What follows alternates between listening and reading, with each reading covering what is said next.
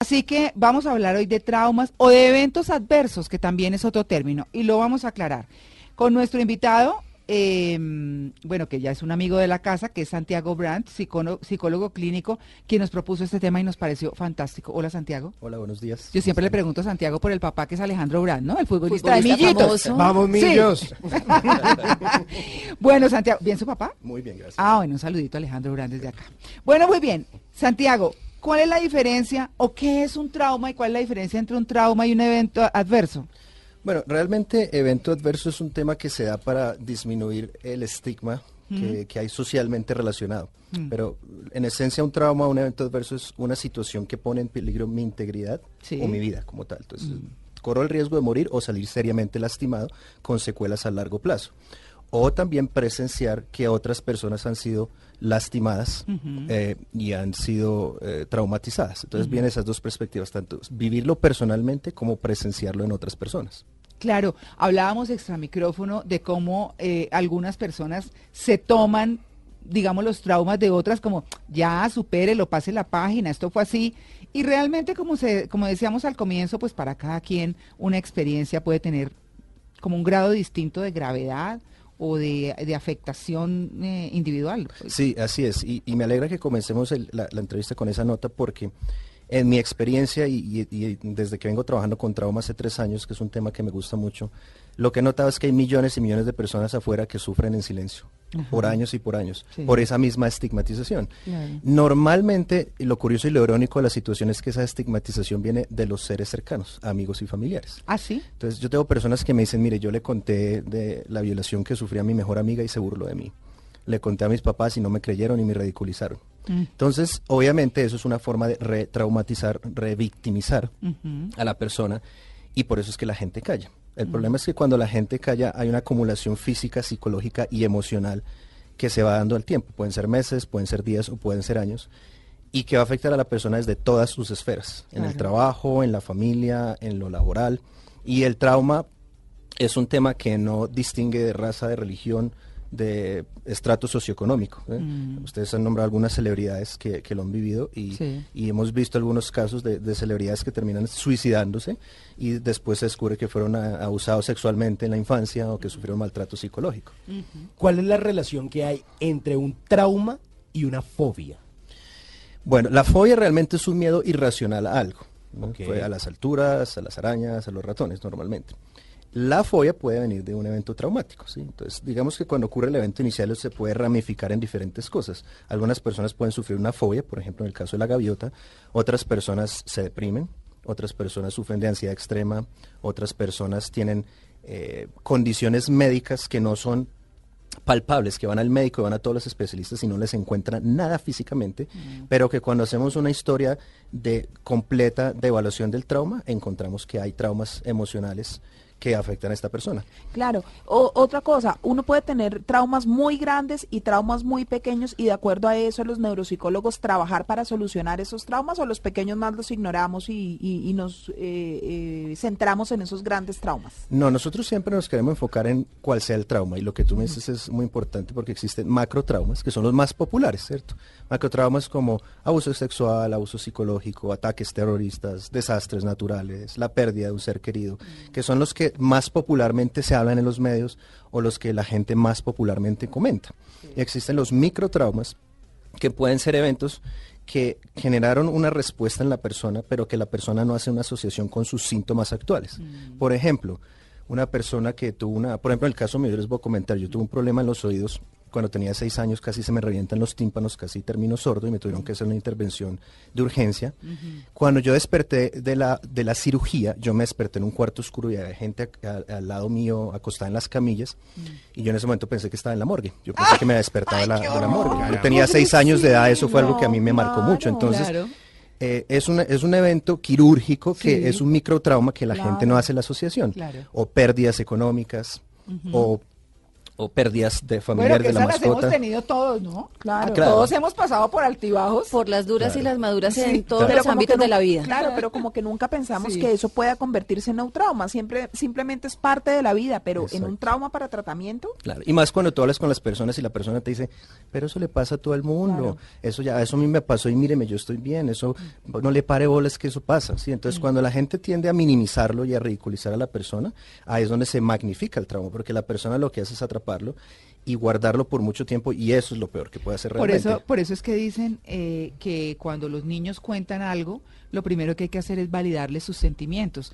Que lo que uno cree, que, o por lo que uno cree que está llorando un niño, que es una bobada, para uno, para ellos es muy importante. Entonces se les cayó la paleta al piso, ¿no? Adel, se la cogió pues la garza esa o el animal. La gaviota, le quitó la paleta. Y le quitó la paleta. y, Ay, ya, no, venga, le compro. No, porque pues era su paleta. Entonces, tal vez es decir, bueno, entiendo que te sientes triste o entiendo que es difícil para ti o lo que sea, pero es validarle los sentimientos a la persona o no. Es correcto. Y ahí tiene, tiene mucho sentido porque eh, que una persona termine más traumatizada que otra va a depender de la experiencia que ha tenido esa persona enfrentando situaciones adversas. Claro. Entonces, lo que yo siempre le digo a la gente es, espere lo mejor, pero esté preparado para lo peor. Sea positivo, pero no sea tan positivo que una situación lo, lo- lo tome sin las herramientas necesarias para actuar como se debe. Ent- y eso es muy importante tenerlo en cuenta.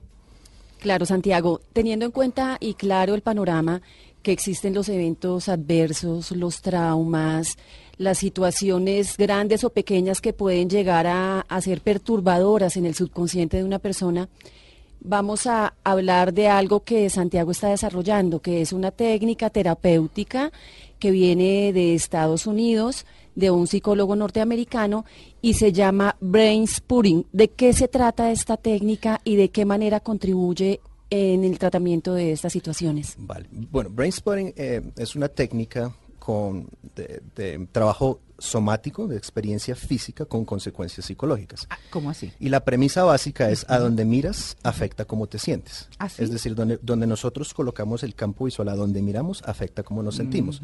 Si tú, por ejemplo, haces el ejercicio de preguntarle a una persona qué hiciste de vacaciones, eh, tú vas a, pensar- vas a notar que la persona empieza a poner los ojos en posiciones específicas cuando habla. Y lo que está haciendo es accediendo a las partes del cerebro a través del campo visual donde está guardada la memoria. Entonces, con Brainspotting lo que nosotros hacemos es eh, ayudarle a la persona, ¿cierto? Con, con este puntero que yo les mostraba. Un puntero de profesor, para que un puntero de- que usan los Sí. profesores, ¿cierto? En un momento, si quieren, se los podemos compartir a través de nuestras redes sociales, en Perfecto. arroba Blue Radio Co, eh, para que puedan ver la imagen. Sí, sí, sí. Tiene una bolita en la punta. Exacto. Y hay diferentes formas, diferentes contornos, Ah, pero sí. básicamente la persona ubica el campo visual ahí y tú lo vas moviendo en diferentes posiciones y la persona va a tener unos, unos reflejos, ¿cierto? Entonces, por ejemplo, yo lo ubico aquí, la persona me dice, ahí es donde yo lo siento.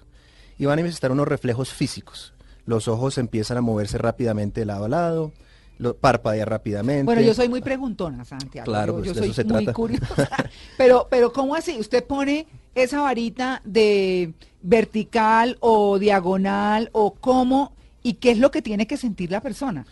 La persona tiene que sentir lo que el cuerpo le dice naturalmente. Noso- eh, todo ser humano, todo organismo Ajá. está dotado con una respuesta de autosanación. Sí. El problema es que los seres humanos no la utilizamos porque tendemos a pensar más de la cuenta. Nuestro córtex cerebral, que es la capa más superficial del cerebro y la que nos permite hacer todo lo que hacemos como especie, es la que nos juega una mala pasada en ese momento. Muy bien. Un animal, se, como no tiene una corteza tan avanzada, se olvida la situación rápido.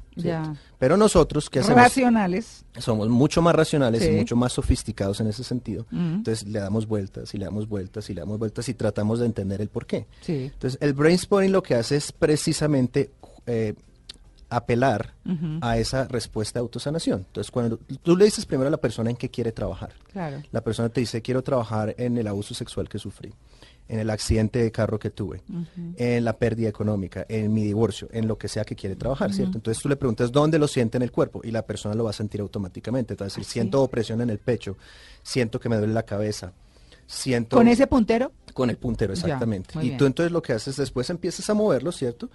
Y vas buscando esos reflejos. Entonces los reflejos como parpadeos, hiperventilación, Saltos. con, con saltos, exactos, son señales de que estamos encontrando la parte.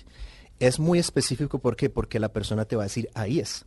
Entonces, una vez lo encontramos, suponer que yo lo muevo y lo pongo y lo tengo ahí, la persona me va a decir, ahí es. Entonces yo le digo, en una escala de 0 a 10, ¿qué tan activado se siente? Me va a decir 0, 1, 2, 3 o 10, ¿cierto? Entonces, entre más alto está, ese es el punto. Ya. Lo dejamos ahí y la persona empieza a fijar su atención ahí y lo que ocurre es que empieza a haber un procesamiento o una liberación que se manifiesta a través de esas respuestas físicas. Entonces, la persona se hiperventila o llora o grita o se contrae o hace diferentes cosas. Para cada persona es diferente porque cada persona lo manifiesta de, de manera individual y subjetiva. Al haber esa liberación, entonces hay un proceso donde a veces la persona habla y empieza a comentar qué está sintiendo, a veces no habla. Eso también cambia de persona a persona. Claro. Pero en esa interacción es donde yo, como el terapeuta, nosotros tenemos la premisa de un cometa. Entonces, el paciente está en la cabeza del cometa y es el que, es el que lleva la, la terapia. Ya. Yo estoy en la cola del cometa. Tire la pita. Exacto. Sí. Es como manejar una Empieza a cometa. sacar exactamente. información, claro. Exacto. Entonces yo voy observando qué va pasando y dejo que el paciente procese, porque yo no quiero interferir en su proceso de autosanación, Claro. porque es una respuesta instintiva que está eh, evolutivamente instalada en nosotros. Claro. Al hacer eso, si la persona empieza a hablar, entonces yo salto a la cabeza del cometa y empiezo a interactuar y a procesar con él. Ya. Luego, cuando esa persona va subcorticalmente, es decir, se va profundo en su cerebro y no está hablando, sino sintiendo, yo vuelvo y lidero y observo el proceso. Mm. Es una técnica que es muy flexible porque no siempre la misma terapia es la misma para esa persona o para todas las personas. Claro, no. Entonces, como es tan flexible y tan específica, nos da la oportunidad de que la persona utilice esa herramienta y nosotros la guiamos en ese proceso. Bueno, estamos en un punto importantísimo, ¿cierto? Así que explicado esto, vamos a seguir con el desarrollo del tema de, vamos a poner unos ejemplos, vamos a decir en qué partes del cerebro eh, se afectan y funciona. Eh, en fin, vamos a seguir desarrollando el tema porque está buenísimo, ¿cierto? Así que nos vamos a un break y ya regresamos. Estamos en Blue Jeans de Blue Radio.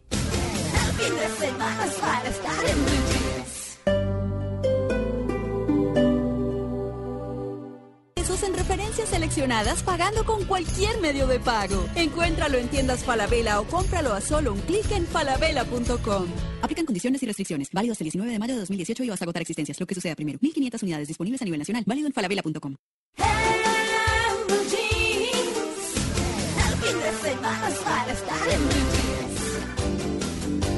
Bueno, para quienes están llegando a la sintonía de En Blue Jeans de Blue Radio, les recordamos primero que nuestra pregunta del día es ¿cuál es su trauma?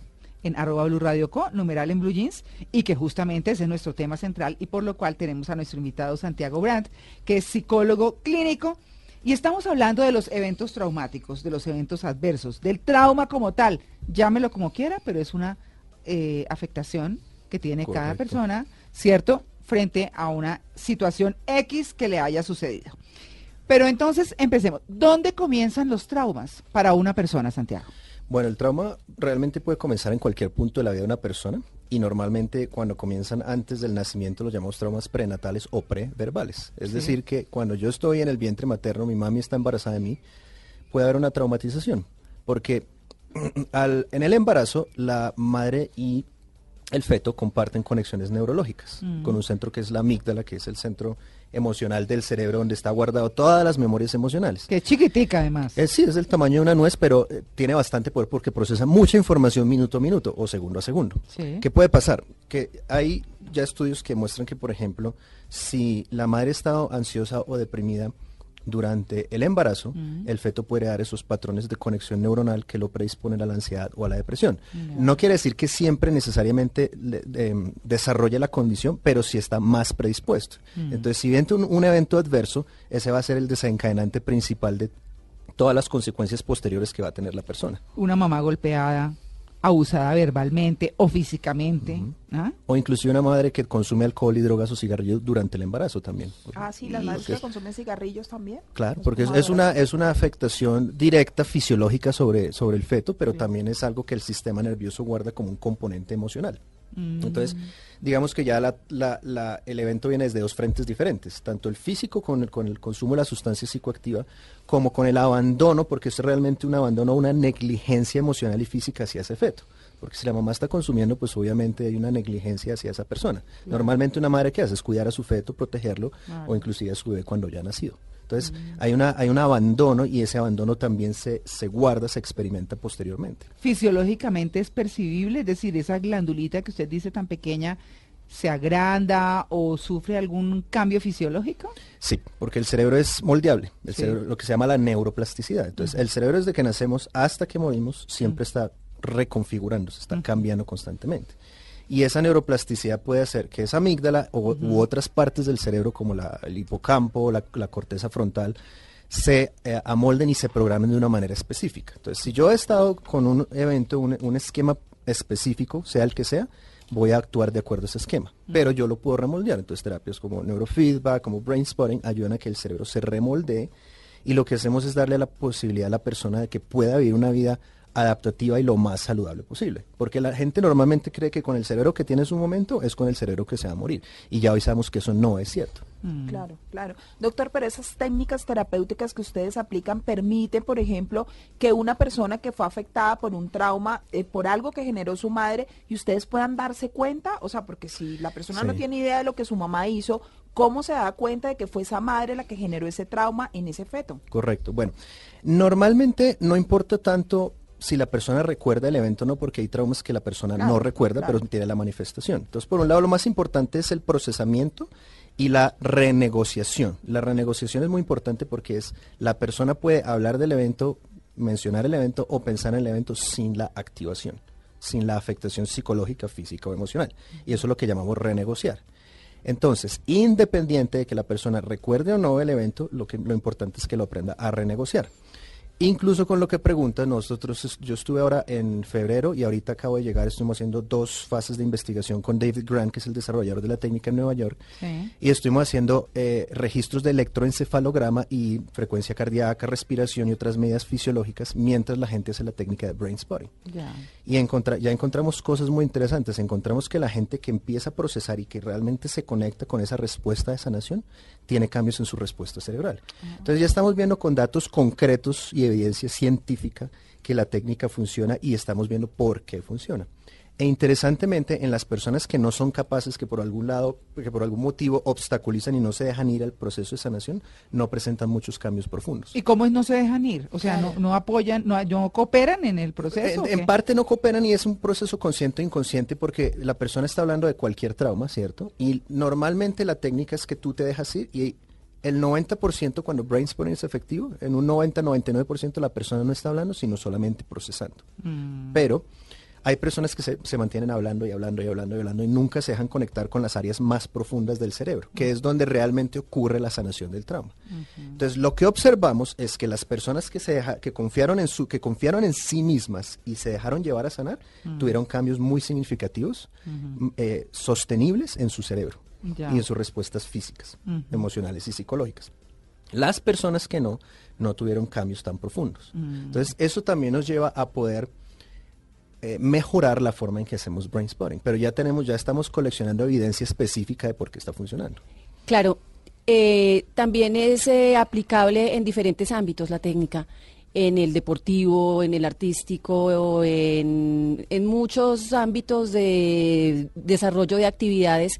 ¿Cómo es esto? ¿Cómo funciona esto para potenciar esas habilidades y generar, si se quiere decir, desbloqueos emocionales? Muy interesante, porque brain spotting tiene esas dos características. Una es la sanación del trauma como tal, perdón.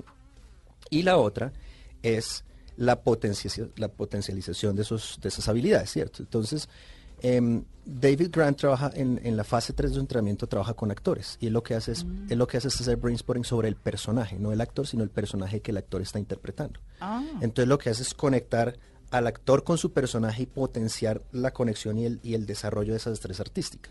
Y lo mismo se puede hacer con músicos, con deportistas, ¿cierto? En deportistas tiene dos fases. Una, por ejemplo, el trauma más común para deportistas es la lesión deportiva, las derrotas y las humillaciones que sufren. Así. Esos son los claro. tres factores más comunes. Entonces, una lesión deportiva es un, efecto trau- es un evento traumático. Sí. El temor número uno para cualquier deportista en cualquier disciplina es lesionarse. No, pues pregúnteselo a Falcao que duró Claro. pues para Claro. salir Por de ejemplo. claro. Y las humillaciones por las derrotas. Entonces, obviamente, los deportistas siempre están expuestos al, al ojo público. Claro. Entonces, los medios, la, la prensa, los hinchas. Los mismos fanáticos, Los mismos claro. fanáticos son, son agentes retraumatizantes. Mm. Pero ¿qué se puede hacer? Así como tú encuentras los puntos cerebrales a través de las posiciones oculares para, para eh, evaluar el trauma, también la puedes encontrar para una destreza específica. Entonces, por ejemplo, yo lo uso mucho con golfistas y los llevo al campo de golf y les coloco, ellos están posicionados para hacer el golpe y les ayudo a encontrar la posición ocular, donde, donde sienten mejor el golpe. Mm. Entonces, una vez la encontramos, la repetimos y la repetimos y la repetimos y la repetimos. ¿Y qué hace? El deportista después utiliza el mismo palo y la misma cabeza del palo para encontrar su propia posición ocular y adaptarlo a su, a su rendimiento. Oiga, pero qué chévere. Pero- Excelente. Alejandro, así como hay esos eh, bloqueos o esas eh, salidas de trauma, ¿puede después de un tiempo volver a haber una activación de ese trauma? La puede volver a ver y, no que- y yo siempre he sido partidario de la intervención integrada. Es decir, estamos hablando de brain spotting como la, la intervención principal, pero eso no quiere decir que sea la única ni sea la única que funciona, ¿cierto? Una intervención médica adecuada, una intervención nutricional adecuada, una intervención psicoterapéutica ade- adecuada tiene que acompañar el brain Es integral. Claro. Tiene que ser siempre integral. No una sola técnica, ni solo la psicoterapia, ni solo el brain spotting, ni solo el neurofeedback funcionan O sea, efectivamente. es una forma como de proteger el cerebro. Fíjese, María Clara, que aquí ve uno que es el órgano más descuidado. Uno nunca piensa en cuántas de las acciones que uno está cometiendo día a día están lesionando el cerebro y están generando también ciertos traumas o en lo que hacen otros hacia nosotros. Es correcto. Claro, Impresionante. claro, aquí está integrando lo emocional, lo físico y lo psicológico. Exacto, y siempre lo hablamos desde estas tres dimensiones, porque las consecuencias o las causas o las manifestaciones o las interacciones siempre son psicológicas, físicas o em- y emocionales. Y las tres son directamente proporcionales. Si yo tengo un dolor de espalda que no me deja moverme, yo no me voy a sentir feliz. Claro. Y no- Y, y psicológicamente no me voy a sentir bien, me voy a tender a deprimir.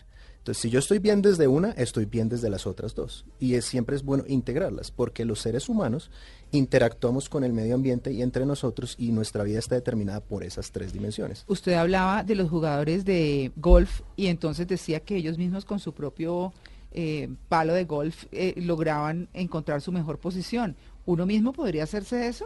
Uno No. mismo sí, algunas de las cosas que nosotros enseñamos es que enseñar a la gente lo que se llama self-spotting, el auto brain spotting, Sí. ¿cierto? Y la gente puede aprender a aplicarlo en uno mismo. Obviamente siempre tiene que pasar por un proceso terapéutico Sí. primero con una persona entrenada, pero la perso- hay muchos eh, muchos de mis pacientes después de un tiempo lo aprenden a utilizar en casa y lo utilizan efectivamente. después peleando con la bolita aquí, usted no me dice aquí qué es lo que me pasa. Claro, o con la raqueta de tenis Cierto, buscando sí, hacer el mejor golpe. Sí. Pero es un, es un proceso de, de- de repetición, esa es la base de todo aprendizaje. Y entre más se repite, más se, más se integra.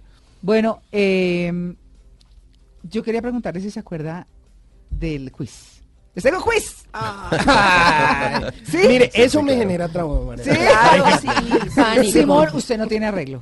Así que, pues bueno, vámonos de una con el quiz. Les voy a preguntar, ahora que, que siento que hemos de alguna manera cerrado el tema, ahora lo concluimos. Pero bueno, yo le voy a hacer la primera eh, pregunta a María Lourdes.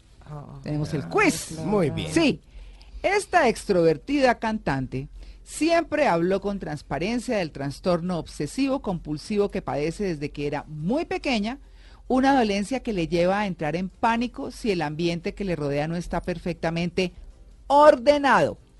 ¿A quién nos referimos? A ver. ¿A quién nos referimos? Le voy a dar tres nombres. Sí. Madonna, Katy Perry o Beyoncé. Yo miro a Simón, que todo lo No, sabe Simón, música. cuidado. Un guiño, Eh, Sí. eh, la segunda. ¿Katy Perry? Sí, sí. Acertó, muy bien. Gracias, trajimos el burro para calentar. No, a ver, oigamos el burrito. No, pero eso no me tocó a mí, eso no me No, tocó yo a sé mí. que no. Aplausos, aplausos, bien. Muy bien, María Lourdes. Bueno, muy bien. Es Katy Perry, sí señora, además de confesar su trastorno. Ella en una entrevista confesó que no lee con fluidez debido a que no fue con frecuencia al colegio. Revela que sus padres, muy cristianos, no creen en la educación formal. Ah, caramba. Seguro Oiga, pero qué sorpresas. ¿no? Sí, Autodidacta. autodidacta Sí, la china. bueno. Liliana, esta actriz asegura sufrir un desorden obsesivo compulsivo y no me da el favor y no mira a Simón. Simón no mira a Liliana. No. Desde el momento en que su madre disparó contra su padre tras llegar borracho a la casa y con intención de agredirlas. Uy, qué horror, ¿no? Fuerte. Le voy a dar tres nombres. Charlize Theron, Natalie Portman y Scarlett Johansson. Uy, no. No quiero un- una rebuznada por ahí, no sé. Aquí todo el mundo se estrena, tranquilo. bueno, digamos que Natalie Portland. Bueno, Necesito que Santiago Brand me trate urgentemente. Bueno, es, es Charlize Theron. Imagínense que, según el diario El Universal de México, cuando ella tenía 15 años, su padre, alcohólico y agresor, regresó a su casa en Johannesburgo, en Sudáfrica, y tuvo la intención de agredir a su madre. Esta sacó su propia pistola y disparó a su marido hasta matarlo. Uy, pero terrible. Oiga, terrible, Demasiado ¿no? grave. O sea, ella debió hacer muchas sesiones de terapia. Sí. De claro. verdad. Para eso, claro. ¿Ella lo presenció?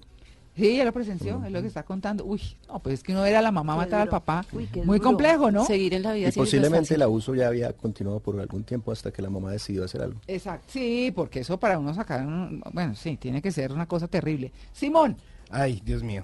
no se haga el bobo, usted se hace el que mira ahí. Él sabe mucho, él Sí, sabe él se mucho, sabe- no tiene sabe y problema. siempre Sí. gana, sí. Bueno, esta artista estuvo durante tres meses en rehabilitación en 2010 tras padecer desórdenes alimenticios, trastornos bipolares. No, pero el trastorno, trastorno bipolar es uno solo, ¿no, Santiago? O sea, varios, no sé. No, trastorno bipolar, sí. ¿Cierto? Bueno, y autolesionarse por culpa de la fama y los problemas con su familia. Voy a darle tres nombres. A ver. Demi Lovato, Cristina Aguilera y Paulina Rubio. Eh, yo diría que fue mm, Demi Lovato. El burro. O sea, solo un burro por ese Muy lado. bien. Bueno, en una entrevista para la revista Teen Vogue, Demi Lovato confesó estar obsesionada con su aspecto por culpa de la fama y las constantes peleas con su familia. No, es que el tema de la fama sí es que afecta a todo el mundo de una manera diferente, ¿no?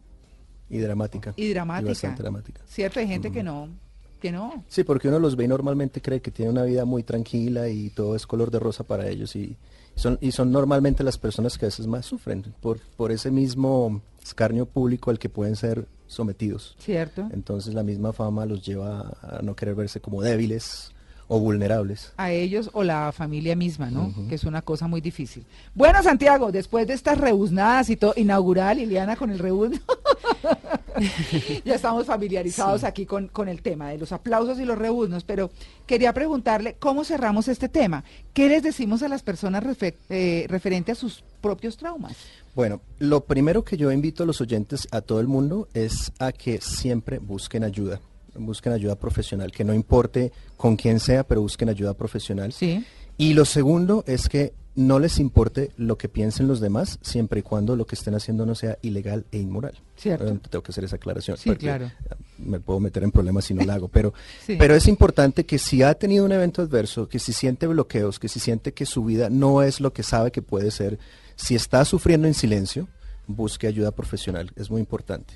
Y la busque, si, si tiene que hacerlo en secreto, hágalo en secreto, pero lo más importante es que la busque y que no importe lo que piensen los demás realmente, porque es, es el proceso de sanación es individual. Santiago, gracias. A ustedes, muchas gracias.